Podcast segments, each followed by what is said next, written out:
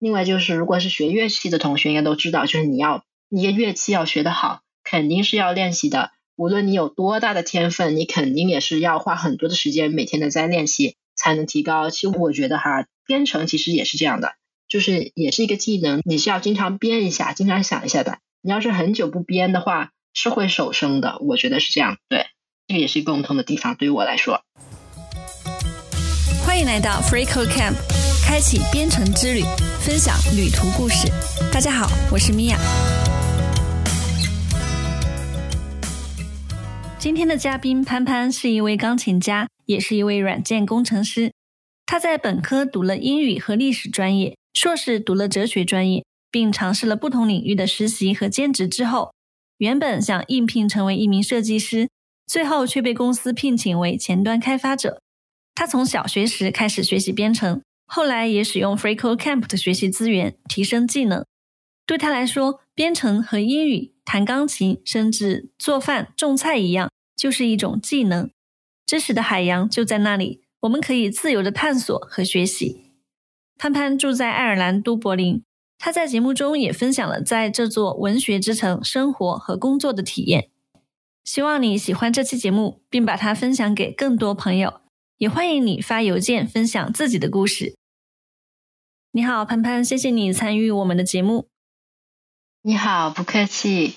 那首先，你可以介绍一下自己吗？可以的。啊，我是一个本科读英语和历史的软件工程师。我现在住在爱尔兰都柏林。我在不工作的时候，我喜欢弹一下钢琴、看书、旅游，还有摄影。我家里现在养了几只小猫，还有一个一岁半的小朋友。哦，我本科也是读的英语专业。我当时选这个专业是因为对自己以后想做什么毫无概念，甚至都不知道选专业某种程度上决定了以后找的工作。嗯，只是因为中学英语成绩比较突出，所以就选了这个专业。不知道你当时是怎么选的？我也有一点相近的地方。我小时候其实呢，嗯，曾经想做过很多不同的 专业，所以选专业的时候是特别困难的。那到了我大概就是高中的时候，我特别想学习哲学，我对哲学特别感兴趣，所以我就想报读大学哲学系。但我家人就非常的反对，说如果我读了哲学的话，我以后肯定找不到工作啊。所以啊，我就跟我家人。商量了一下，我说：“那要不我去读中文系吧？”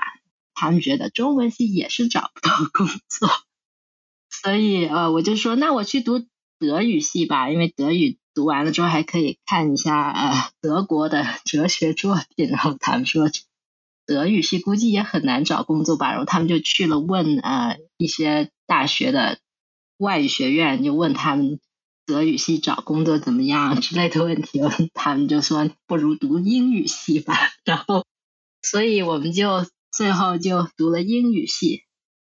哦，那你现在已经定居在都柏林了吗？对，我是二零一一年来的，中间去了法国一年，剩下的时候都是在爱尔兰。对，嗯，那刚刚有介绍说你是一名软件工程师，你是什么时候开始接触编程的呢？我接触编程的时候就比较小，那时候我是小学，我们学校要找一些呃人去区里的少年宫学习编程，因为区里少年宫做了一个编程小组，然后我们的语文老师他就在班里问哪一个小朋友会弹琴、弹钢琴之类的，因为我当时有弹钢琴，所以我就举手了，就被他挑去呃学编程了，基本应该就是他觉得。编程嘛，要打字嘛，他就觉得打字打得快，应该就 编程编得好。然后我因为弹钢琴，他就觉得啊，可能弹钢琴的人就可以编程。对他应该是这样想的。对，可能敲电脑的键盘和弹钢琴键盘真的有些相似吧，就是打字打得快。对，嗯，我的同事也会注意到，就如果我。开会的时候忘记了 mute，然后我同事在打东西，他们就会知道哦，是范范在打东西，因为打的特别快。以后他们开会的时候都找我去 take note。嗯，其实我之前有看到你接受过的采访，你提到在五岁的时候就开始学习钢琴了，再联系到你读的学科，英语、历史，还有后来你读了哲学专业。我想很多人可能在选专业的时候还是实用主义为主。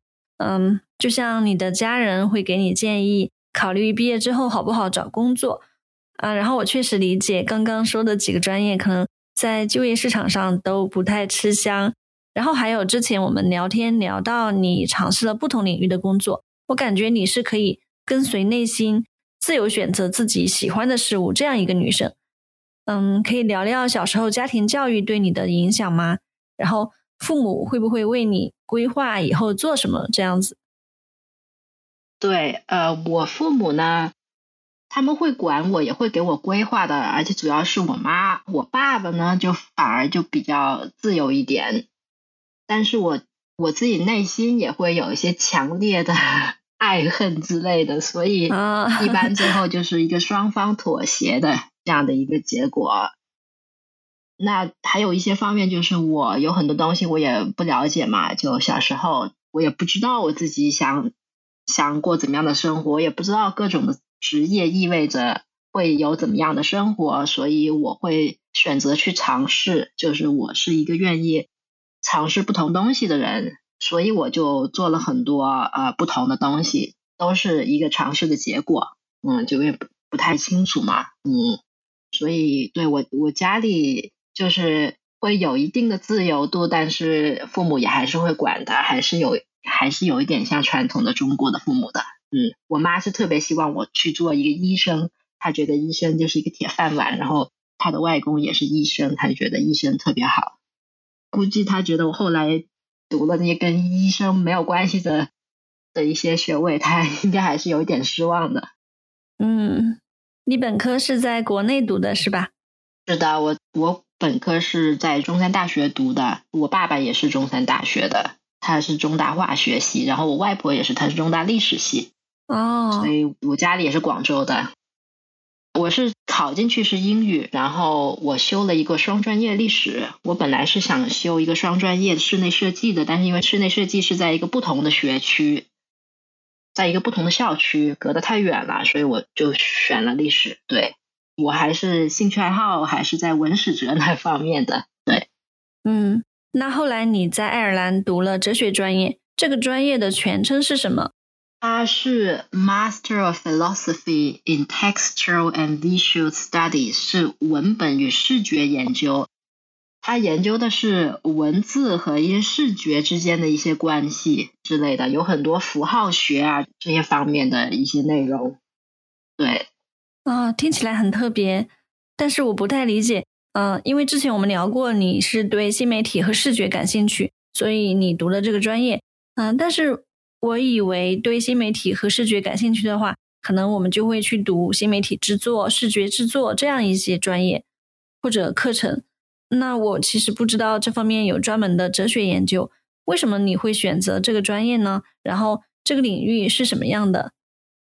因为它是研究是文字与一些视觉之间的关系嘛，所以它涉及到了跨学科，它也涉及到了文学与艺术之间的关系。但是文学与艺术的关系还是一个比较具象的关系了。如果是文字本身与视觉之间的关系，那就更加抽象了。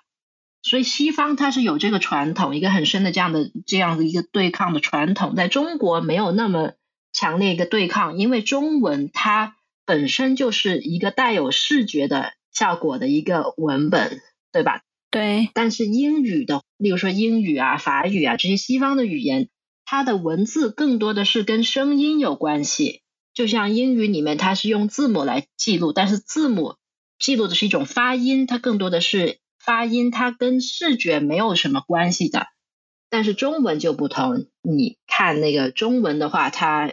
它就有一个很强的视觉与文本之间的关系，所以在中国这个文化里面，视觉与文本是比较和谐的。包括中国的画里面也会有诗，然后你有看那种长卷的画，你是展开来读，好像《清明上河图》，你读过来是一个故事，你还是有顺序的。它跟西方的传统就完全不同。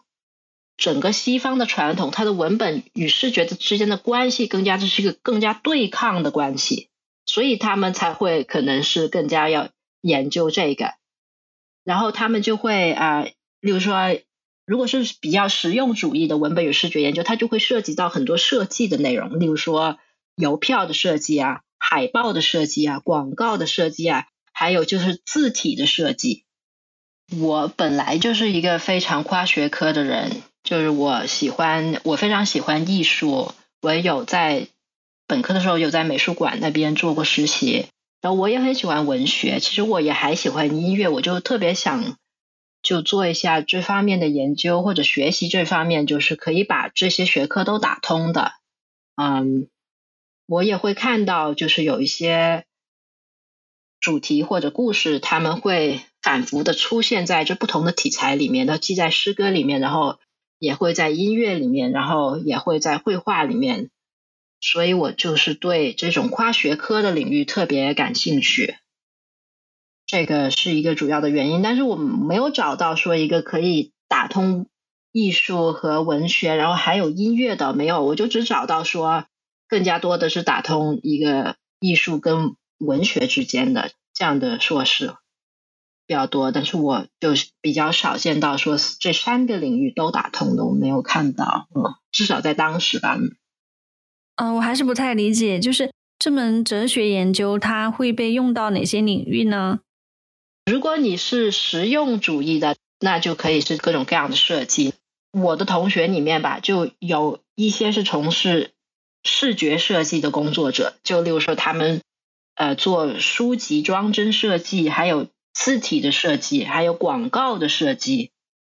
那如果是更加抽象的，那就是哲学。哲学的话，就是更加抽象的研究，对，就是研究到文本与视觉本身，而不只是说，呃，例如说文学和艺术啊这样的关系了。嗯，哎，我再问一下，这个专业的后缀是哲学，那它的研究会跟哪个哲学学派更相关呢？呃，它就是更多是哲学下面有不同的研究的领域。那它这个用的比较多的是符号学，对，就是 semiotics。哦，回头可以多了解一下。嗯，另外，你当时在选择城市的时候是怎么考虑的？因为都柏林在我的印象中是文学之都。嗯，我们知道有一大批杰出的作家是在那里出生或者居住过，比如说，呃，王尔德，还有叶芝。那可以分享一下你在这座城市居住的感受吗？啊，对，因为我当时选择爱尔兰一个很大的原因就是文学，就是有很多的作家都是那里的，就你刚才说的，还有乔伊斯啦，还有写那个吸血鬼的 Bram Stoker，他们都是爱尔兰的。我在这里住的感觉，就确实是这个城市是很有人文气息的。它是 UNESCO 呃 City of Literature，就是联合国教科文组织的一个文学之城。就他们每年都有各种各样的一些读书的活动，然后他们的图书馆也会有很多各种各样的文艺的活动。你会遇到很多呃人，他们就业余会写故事，会写诗歌。你去酒吧遇到人，也会遇到他们也很喜欢聊天，就讲故事。就是他们有这个讲故事的传统，所以如果你去酒吧，当地人真的会拉着你。就讲故事，然后他们唱歌，那个歌词也也是讲一个故事，所以同一段旋律，然后反反复复的唱，每次唱那个歌词就不一样，就那故事就是递进的。然后如果你去呃当地的一些民乐著名的酒的一些酒吧，他有时候见到你，他还会开始就是即兴改变他的歌词。哦，他们好有趣，挺有这个讲故事和文学的传统。我想可能是。因为这里的天气实在不太好，所以他们要是下雨啦，冬天很冷啦，他们也没啥事儿干，他们就 待在酒吧里喝点小酒，然后就开始 讲故事吗？嗯嗯，确实是很能讲故事。哦，他们会讲什么故事？是自己创作的，还是他们在书里看到的故事？他们会有很多基于他们自己生活的故事，就特别能特别能侃。对，有时候你旅游的时候，你也会遇到。啊，有一次我我旅游，然后旅游的时候和另外一个朋友一起，嗯，就在高威是爱尔兰西部的一个城市，就遇到了一个老爷爷。那个时候正好是圣诞前夜，然后那个老爷爷就看到我们在照相，然后他就说：“我来，我来帮你们两个人照一个合照吧。”然后他就给我们照了一个合照，然后照了之后他就说：“啊，你们现在啊有啥安排？我们说也没啥安排。他说圣诞就是圣诞夜了，不如我请你们到我家吧，然后我给你们看那个大河之舞的的的 DVD。他说他刚买了大河之舞的 DVD，然后一起去看。然后我想，我跟我朋友想了想，咱们也没啥事儿干，于是我们就去了他家，然后就给我们看大河之舞的那个 DVD，然后就开始给我们讲他一生的故事，就讲他小时候怎么样。然后他后来去了伦敦，遇到不同地方来的人，然后他怎么样生活，就就讲了他一生的故事。对，他就特别能讲故事。对，感觉这里的人们是不是生活的幸福感会比较高？啊，会的。当然也有也有不开心的人，但是普遍来讲，我觉得他们生活幸福感其实还是挺高的。虽然他们有时候抱怨一下天气，但是嗯，总的来说，对还。对，对，总的来说，我觉得他们幸福感其实还还是 OK 的，嗯，肯定会有例外，就哪里都会有例外，对。啊，我想起以前学习的英语课本里面，国外的人们对话就是有抱怨天气的情节，嗯，我还以为只是在课本上，因为这边的天气实在太糟糕了，就是经常下雨，嗯，所以 他们抱怨的也还是有理由的，嗯，明白。就可能十天九天都在下雨。嗯，那这座城市的科技发展是怎么样？因为你现在是在这里从事软件开发的工作。对我感觉这边软件开发的工作非常多啊，然后我身边的同事也有很多人不是读计算机专业的，就包括我以前组里面的一个 technical lead。就是技术上的领队，他本科就是读英语的，然后他后来也读了一个哲学的硕士，然后他办公桌上面的书全部都是哲学方面的，都是什么尼采啊，还有德里达呀，都是这些书。然后他的电脑叫做查拉图斯特拉，就是尼采写过的一个角色。对，那科技公司会比较多吗？科技公司非常非常多，然后对他们有很多职位在这里，亚马逊啦，然后 Facebook 啦、Twitter 啦、谷歌啦、IBM 啦，这些都在这边都有。然后还有一些小稍微小一些的公司，好像 Intercom、HubSpot，其实也是大公司啦，还有 Zalando 都在这边都有开发的职位，就非常多。好像是跟这边的税收有关系，呃，就是政府对企业的税收好像有关系。Microsoft 啦，也也都还有 Mastercard 啦，真的是都是挺多科技公司的，就是跳槽不愁，可以选很多公司。嗯，我们回到你的经历，其实，在读书期间，你做了很多的实习或者兼职工作，对吧？嗯嗯，可以介绍一下，在其中有遇到什么挑战，有什么收获吗？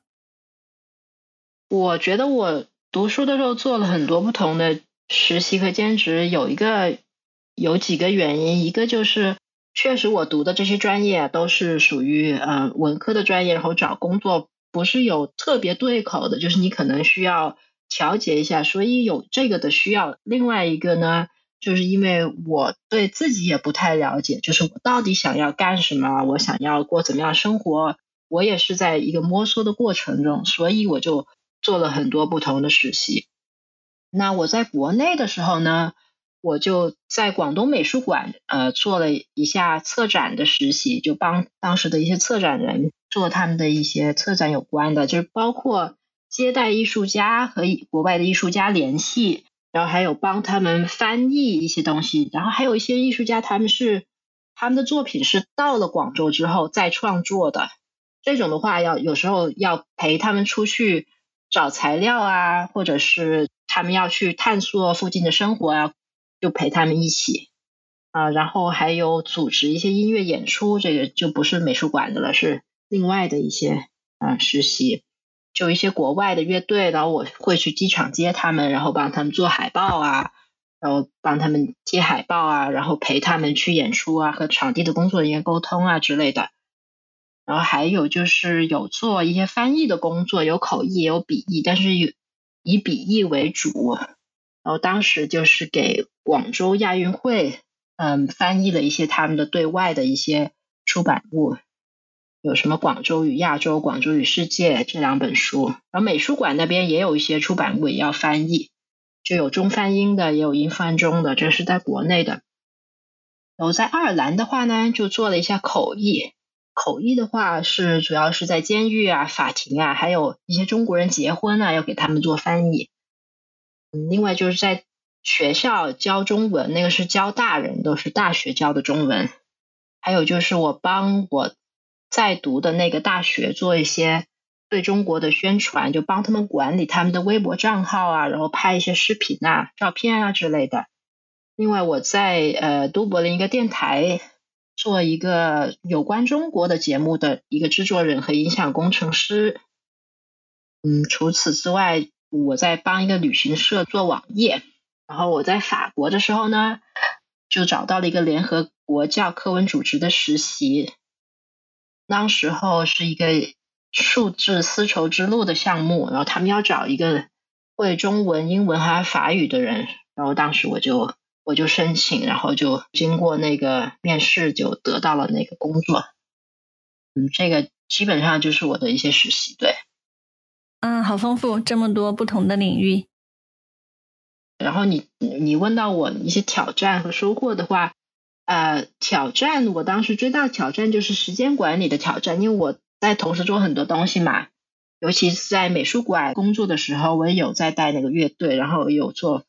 亚运会的翻译，然后同时我还在读两个专业嘛，所以时间就很紧了。就时间管理当时是我最大的一个挑战。然后还有个挑战就是和不同的人一起工作，嗯，有一个团队合作的这个过程，我要学习跟不同的人一起工作，尤其是音乐家还有艺术家，有一些真的是不太好相处的，嗯，那这个 就是一个挑战吧。然后。收获方面就是有提升了自己的这些方面的技能，然后就加深了对我自己的了解。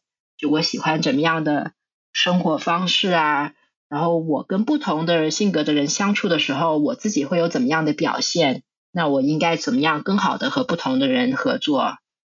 这个这些方面，我觉得是我的收获吧。嗯，所以你在尝试了各种工作内容之后。你为什么会选择将软件开发作为全职工作呢？嗯，这个就刚好有这个机会吧。我当时也不知道我会就是在这个职业里面待下去的。我也是抱着一个尝试的一个心态嘛。我当时第一份就是能够拿到钱的啊，就是帮别人做网站，可能就是很小很小的一个人，他们要做一些网站，就比如说有个我朋友其实。开了店要做个网站，那我就给他们做个网站，他们就给一些钱给我。嗯，我感觉我还挺喜欢，因为有一些设计的，我一开始是做前端嘛，然后就我挺喜欢艺术嘛，就喜欢设计，我就喜欢用那些 HTML、CSS，就把东西弄得很漂亮。我也会负责帮他们照相什么的，就整个网站前端我负责。那之后就给旅行社做那个也是有钱拿的，就是有报酬的。嗯。也是做前的，我就就挺喜欢。然后后来到大公司，是我去面试的时候，我是面试是面试的一个设计的职位，但是我过了第三轮面试之后，他们跟我说，他们觉得啊，我不太适合他们那个设计的岗位，然后就叫我去应聘，说做前端开发，觉得更适合我。然后我就去应聘了前端开发，但是我当时没有想过我会我会。就是能留下来，因为我觉得我自己一直以来都不是一个工程师嘛，我一直是都是文史哲这方面的人文学科的，怎么会变成一个工程师呢？但我就是抱着一个尝试的心态，嗯，对我一直都觉得我更适合做设计，怎么会变成做编程了？但是我做下来之后发现他们是对的，我其实更适合做编程，因为我后来有机会做设计了，也是跟这个公司的其他的一些。做设计人合作去做一些设计，我就发现，哎，其实我真的是更喜欢编程，也更适合编程。对，所以有些东西呀，你没试过，还真的不知道。嗯嗯，所以你本来是去应聘设计职位，但是被招聘为一名前端开发者。对的。那你以前有对前端开发做什么准备吗？有。就是面试官为什么会认可你这方面的能力？对我后来这个面试官，过了几年之后，呃，机缘巧合成为了一个好朋友。我有问过他这个问题，对，然后他也有告诉我。那我当时是想做这个前端设计嘛，然后我也有学习一些编程，因为小时候就编过程嘛，就是小学的时候嘛，我就喜欢那个前端开发，因为我可以通过编程实现我的一些艺术的想法或者一些设计。我设计了，但是你设计只是在这个。纸就是笔画在纸上也没有用嘛，但是编程你把它编出来，尤其是一些要互动的一些的一些东西，你没有你没有办法就是单纯的画出来解决，你还是要通过编程把那些互动的东西展现出来。我就特别喜欢这个这些方面，嗯，然后我就做了我的 portfolio，我当时有我的个人网站，然后我也有 GitHub，啊，我有去 Code Dojo 教小朋友编程。我有去很多当地的 hackathon，一些 Meetup，然后 Google d e Fest 那里也给其他那些 hackathon 的一些团队做网站什么的。我很喜欢给人家做网站，所以我的简历里面有很多就做网站的这些内容。嗯，所以这个这个当时呃给我面试的那个人就觉得啊，至少就是在设计部的那个面试的人就觉得我是喜欢做东西。多过画东西啊，对，嗯，因为当时第三轮面试的时候，他们有一个作业就是需要我们重新设计一个卖机票的网站的整个的购买过程。然后我当时呢，就是把这个 code 出来了，我就直接把它编出来的，做了一个 prototype，就是真的就是编出来的，还用的那 Google Map 的 API。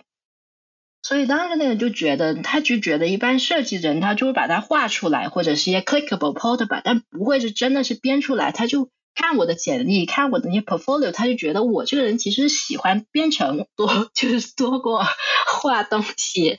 所以他就把我推荐给了他另外一个好同事，那个同事是前端开发的，那那边也在招人，他们就不是做设计。然后那个人他就对他就面试我，然后他就看了我的那什么 portfolio。他当时对我一个 Code Dojo 教小朋友编程，他对这个很感兴趣，他问了很多这个问题。然后他看我的 Portfolio 里面有一些项目，他又特别感兴趣，他又问了很多那个那个方面的问题。然后他就还有一个问题，他就是问我当时在 Follow 的最新的一些技术是什么。然后我就跟他讲了我在 Google d i Fast 那边看到、就学到的一些东西。他当时就很惊讶，他就觉得，哎，你已经去 Google 打 Fast 了，这样对，然后所以他当时就决定要把我请过去了，是这样的，所以他们是对的，嗯，他们对我的看法是对的，我确实是更喜欢把这些东西 code 出来，而不是就是在那里画，对，他们是对的。对你提到你会去 Hackathon 或者是 Google Dev Fest 这些活动上面。所以我理解那个时候你已经掌握了一些编程技能，嗯嗯，然后你可以去和 Hackathon 团队做项目了。但是我们回到你最初是怎么学习编程的呢？就在网上学，就我也会去 FreeCodeCamp 那里看啊，有 FreeCodeCamp 也很有用，我在上面看，然后也会有 Code Academy，当时就是免费的，当时 Code Academy 还没有开始收钱。就在上面就看，然后就做，就做出来。我做的第一个项目就是给我自己做一个网站，对，就做我的个人网站。然后我做了我个人网站之后，我朋友看到了，他们也想要一个，我也给他们做，对，就一边做一边学嘛。然后有什么不懂的，我就我就去搜索一下，对，就是这样开始的。嗯，啊，我觉得这个很有意思，因为我们认识很多朋友，他们转行成为开发者。是他们很有意识要去做这件事情，然后就集中的去学习。但是对你来说，好像你之前都没有意识到我要学习这些技能，然后我要去做开发。你是凭着兴趣去学习这样的一个心态吗？嗯，其实也不是的，因为我小学的时候就有学过编程，所以我并不是对编程一概一窍不通的。然后我在初中的时候是学校编程队的，就是要去打什么奥林匹克之类的啊，所以我对，嗯，对于我来说吧，我不会把这些学科分得很细，我不会说这个学科就是这个学科，那个学科就是那个学科。我对知识的这个态度不是这样的，对我来说，知识的就是知识被划分成不同学科是一个人为的，是一个人为的划分啊。我不认为就是学科之间要分的那么死，嗯，所以对我来说，编程也只是各种技能当中的其中一种。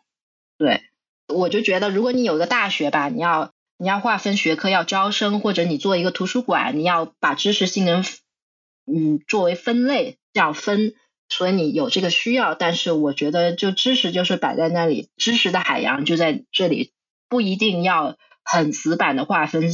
一些领域对，所以编程对我来说，就像钢琴，就像画画，就像英语，就像甚至是做饭或者是怎么样种菜，它它只是其中就是一个技能而已。对我不会把它就是人为的划分。对，嗯，我很喜欢你这个观点，就是大学它可能会按技能去划分专业筛选人才，但是对我们个人来说，我们对什么东西感兴趣就可以去学习。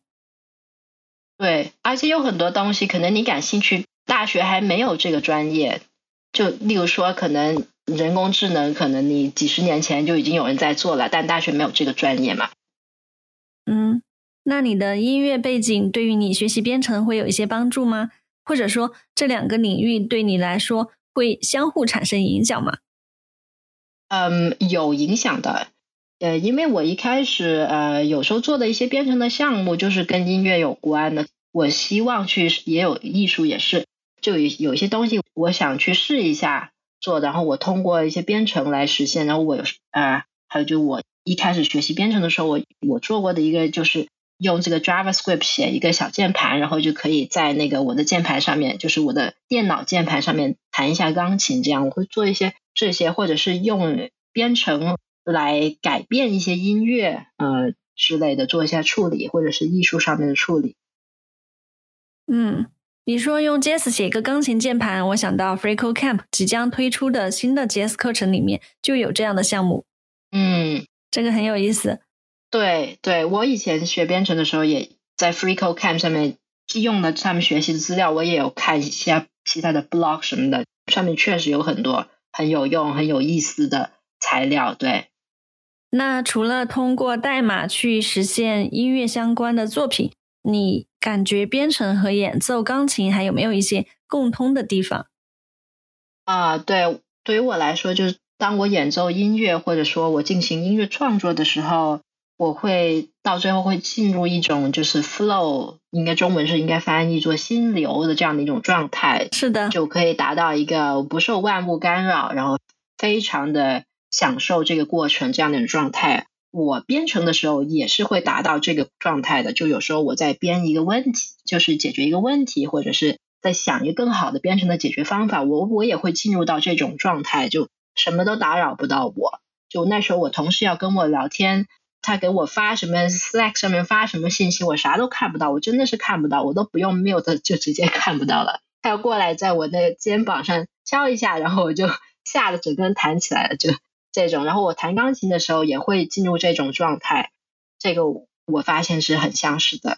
然后至于具体的工作上面，呃，在音乐，如果你要跟别人合作，比如说一个小乐团或者一个小的合奏，你是要你是要跟别人一起合作的。这个编程的时候也有团队合作，也会有不同的想法，然后也是要沟通。这个在具体的工作技能上面也是有一些相似的地方。另外就是，如果是学乐器的同学，应该都知道，就是你要一个乐器要学得好，肯定是要练习的。无论你有多大的天分，你肯定也是要花很多的时间，每天的在练习，才能提高。其实我觉得哈，编程其实也是这样的，就是也是一个技能，你是要经常编一下，经常想一下的。你要是很久不编的话，是会手生的。我觉得是这样，对，这个也是共通的地方。对于我来说，嗯，刚刚聊到你应聘成为前端开发者。那在刚开始工作的那段时间，你有遇到什么挑战吗？是怎么应对的？嗯，我一开始入职的时候呢，首先我压根就没想过要我会 成为一个软件开发工程师。嗯，所以我当时是想着，哎，反正应该做不久，应该很快人家就把我炒鱿鱼了。但没关系嘛，我就想要这个经历嘛，所以我也我也没关系。最大的困难就是我啥都不懂，然后开会都听不懂。开会别人在讲他们在干嘛，我完全听不懂他们在干嘛，就是什么都不懂。那嗯，对，呃，但怎么样克服困难呢？就因为我反正也没想着他们他们会继续要我的，我就觉得哎，反正估计过一两星期就走了，然后我就我不懂就问呐，反正我也不怕，我反正听不懂我就问别人，然后我我就想多体验一下嘛，嗯，所以我有什么呃有什么能做的我就做呗，然后有什么不能做的我也愿意去做，对，然后我就去。我就去搜索引擎上面搜索啊，Stack Overflow 上面看一下别人怎么说的呀。那还有一些不懂的，我就去看一些官方的一些一些文件啊。例如说有一些语言，或者是啊，这个不是前端的 Python，但是我工作中也用到了，就是 Python 呢，他们有很好的 documentation 啊，我就去看。对，反正就自己学习，嗯。自己学不来的就问别人啊，然后我有一些其他的新同事，他们有一些新同事是真的是学计算机出身的，然后我就会说，哎，我跟你学习一起学习，然后发现其实他们也不懂，就 虽然他们是读计算机本科进我们公司的，但他们也是小白，他们一样就说开会一样听不懂，然后我就发现，哎，原来他们学计算机的人也不懂，因为工作跟他学习其实是很不同的，嗯，是的，对。所以他们也不懂，对，所以大家都不懂，大家一起学习。我就有做了一些小组，跟另外一些新同事做了一些小组，就每天可能工作的时候找一个小时，大家一起去学习，一起去研究一下别人旧同事写的代码。然后在旧同事里面，肯定也有人是乐于助人，愿意愿意帮你解答问题的，对。所以啊，当时我应对的办法就是，我反正不怕困难，我有这个学习的心态，我。我不懂的我就问呗，然后不会的我就学呗，对，所以很快开会就听得懂了，对。嗯，那后来慢慢的，你有承担更多的工作任务吗？有，对，然后后来就一开始就是干很多事情要就是要问一下别人，后来就开始就不用问人了，自己就知道怎么做了，然后到后来就开始负责的东西就越来越多了，就可能会负责整一个的一个 feature 就。自己负责了，然后到后来就可能那个上面的 technical lead 就是我们的技术的领导，他有些他接了一个新项目，他有很多东西要要搞清楚的，他可能就直接派一块给我，就是你负责给我搞清楚这个东西怎么弄，然后我就去搞，我就去搞。就例如说，呃，后来我们接到一个项目，是一个是一个旧的产品，它有一个旧的后端，但是它要弄一个新的前端。那个领队就跟我说，要我来负责想一个办法，怎么样把这个新的前端嵌入到这个旧的后端里面。那然后原来的那个团队给我们的意见就是说，啊，它原来的软件是前后端不分的，是在同一个软件包里面的。对，然后他们的意见就说，那你就把新的前端按照我们原来旧的方法，在这个。整一个的这个前后不分的这个代码里边写，然后我的领队说不想这样，想把这个前端分离出去，就做一个 microservice。所以呃，他就说你来研究这个怎么弄，那我就去研究呗，然后我就去弄了一个 prototype，然后我就用代码实现了，然后展现给我小组看，哎，这样就可以分开了。你看我们现在这个前端是分开的一个 GitHub，然后可以 microservice，然后怎么样再切入到它后端。再后来的话，就开始带其他人啦，就呃会负责帮小组面试，招其他人进来我们公司，然后也会就是辅导啊一些呃新进来的同事，就就辅导当初的我自己这样的人，嗯对，但我在这公司已经很久了嘛，慢慢的就更多的其他的一些职责，对，带领新人什么的之类的。嗯，那在工作中会有哪些方面让你觉得？比较享受这个工作的过程吗？我觉得我在工作里面，我有个特点就是我学到了或者发现了一些新的东西之后呢，我特别喜欢分享给其他同事。呃，还有就是，如果我在我的工作当中，我发现有些东西，哎，使我的效率非常低下，或者使我干一些非常无聊的事情的话，我喜欢。我就喜欢找一些解决方案，就让我的工作更加轻松，就不要做这么多重复的无聊的事情。那这种通常也会使我的同事也会受益。所以呢，我后来做的东西呢越来越多，就偏向于开发运维方面了。那我现在最近啊在做的一件事就是啊，我在使用一个开源的工具叫做 Renovate，来帮不只是我的小组，而是我上面的整个大组，就是整个 organizations 上面的这一些代码是使用 Renovate 来帮他们保持他们的一些 third party libraries 其他使用的一些软件库保持更新。我会有时候在 Meetup 上面会遇到一些其他公司其他人用的一些有趣的东西，或者说通过跟其他人聊天学习到一些新的东西。我在网上看到什么东西，我去会试一下。我发现可以解决我们工作中遇到的问题，或者使我的工作更我和我的同事的工作更有效率的话，我会把它介绍到团队里面分享给其他人。然后如果其他人觉得这个是值得做的一件事情呢，我就会。对，就会安排做这件事情。当然要跟我的经理啊，还有其他人要要沟通好，要确保我们能够不影响其他方面的工作吧。嗯。啊，我们之前聊你在 IBM 工作，对吧？对的，就是这个公司。嗯，那可以分享一下工作的体验吗？比如说 work-life balance 怎么样？Work-life balance 呢？我觉得这个这个话题其实是有一些地区特性的，但总的来说，我感觉啊，IBM 的 work-life balance 是挺好的，还是不错的。但是不同的小组也也有不同的 work-life balance，因为我在不同的小组工作过，有一些小组就确实就是会有加班的情况，会有加班加的挺晚，经常加班的情况是会有一点啊。有一些小组就没有这种情况，这个你要看具体的组，要看他们的管理的方式，看他们运作的方式。总的来说，work-life balance 我觉得还是不错，但是也有这爱尔兰的原因吧。就爱尔兰本来的 work-life balance 就不错，因为他们政府会有一些就会有一些规定嘛。作为企业，你就不能够就是 overwork 你的员工。那那就说年假大概一年有二十一天，然后。产假的话，那国家补贴的有有钱拿的产假就有大概六个月，然后还有四个月是没有钱没有补贴的，你还可以继续放。那这种还有父亲有陪产假，然后还有育儿假也是父亲跟母亲都有的，就是前两年有七周，现在准备要变成九周了。所以有这个也有可能有一些地区的特性吧，可能不同国家的 IBM 它可能会有一些不同，对。嗯，那其实你会做这么多的事情，工作、学习，还有你个人的很多爱好。那在提升效率方面，有没有一些经验可以分享一下？嗯，我觉得提升效率其实最重要的一点就是你要搞清楚你的 priority，因为人的时间就是有限的，每天就是那么多时间，所以其实不是一个我有没有时间的问题，而是一个这个到底是不是我的一个 priority 的问题，这个是不是我的优先项？对。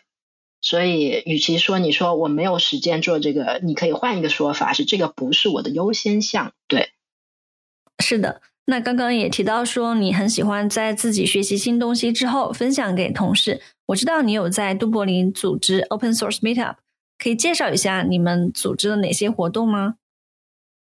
对，Dublin Open Source Meetup 就是其实就是一个基于都柏林的，用来互相分享、学习开源的。相关的任何的知识的一个一个小组，就是说很久以前呢，其实就是一开始创办的时候就有请到什么 GitHub 的人过来分享他们 GitHub，呃，甚至是说使用 GitHub，然后也有一些开源项目本身的一些开发人员，他们介绍他们这开源的项目，对，但是。就是自从 COVID 之后就没有就没有怎么搞那个线下的了，所以我们最近就没有做很多活动，但之前就做的多一点。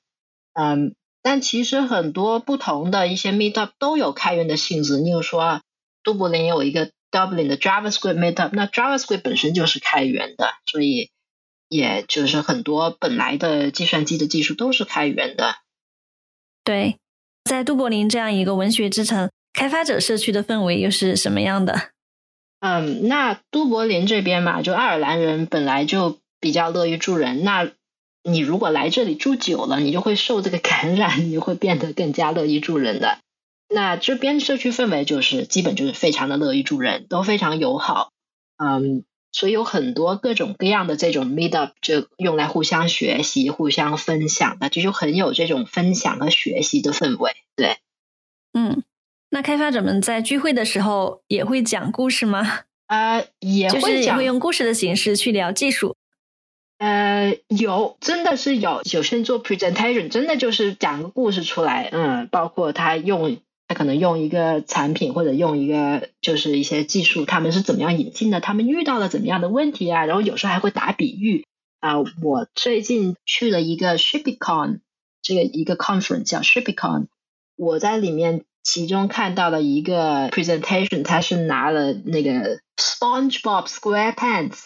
拿它来做例子，讲一个故事啊？是什么？这个我没听懂。是一个是一个卡通人物形象，是一个海绵宝宝，应该是不是叫海绵宝宝？中文可能叫海绵宝宝。对的，对的。对他拿了海绵宝宝，然后用海绵宝宝来讲故事，然后来讲就讲他们公司的一些技术。嗯，对，他真的是会还会讲故事。就我在 Code Dojo 的时候教小朋友编程，有一些很小的小朋友，的有一些可能就是。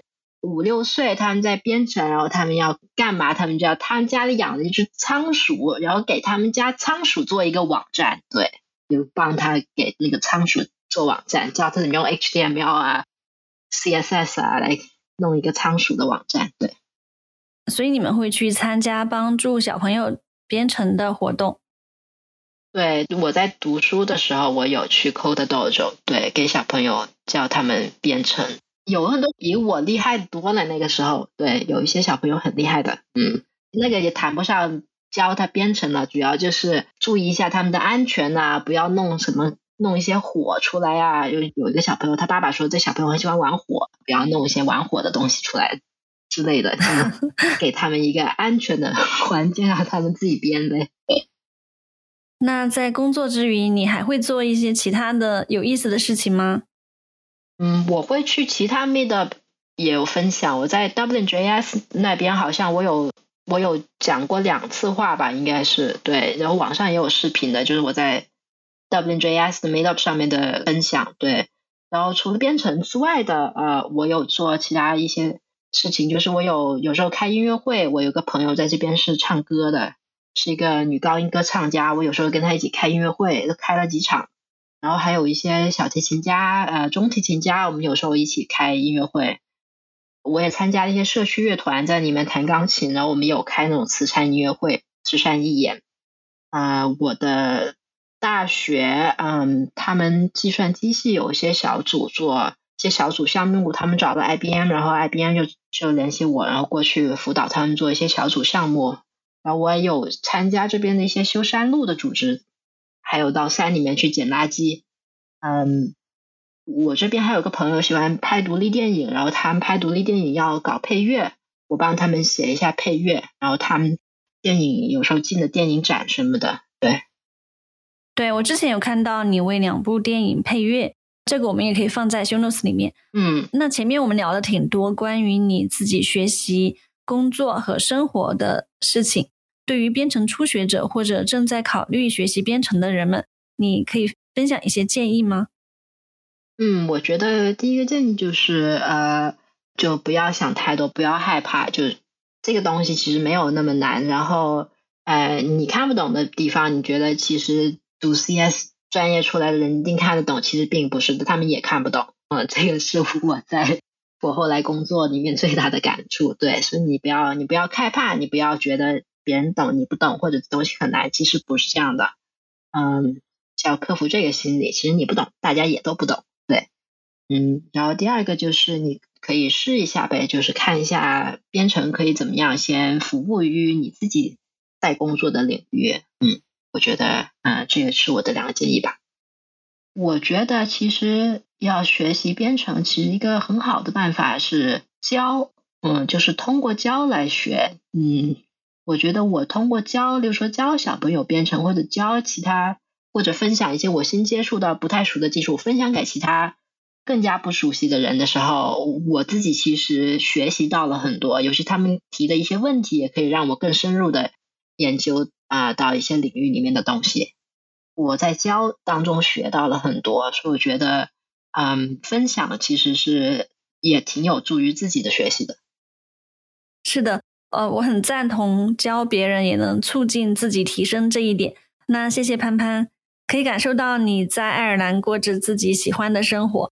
嗯，可以在一座文学之城生活，我相信是很多人，包括我自己，会很向往的。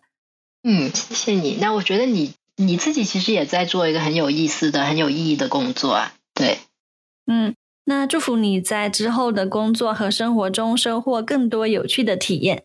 谢谢，拜拜。好，拜拜。谢谢收听。如果这期节目带给你一些启发或者动力，请把它分享给更多朋友。下周见。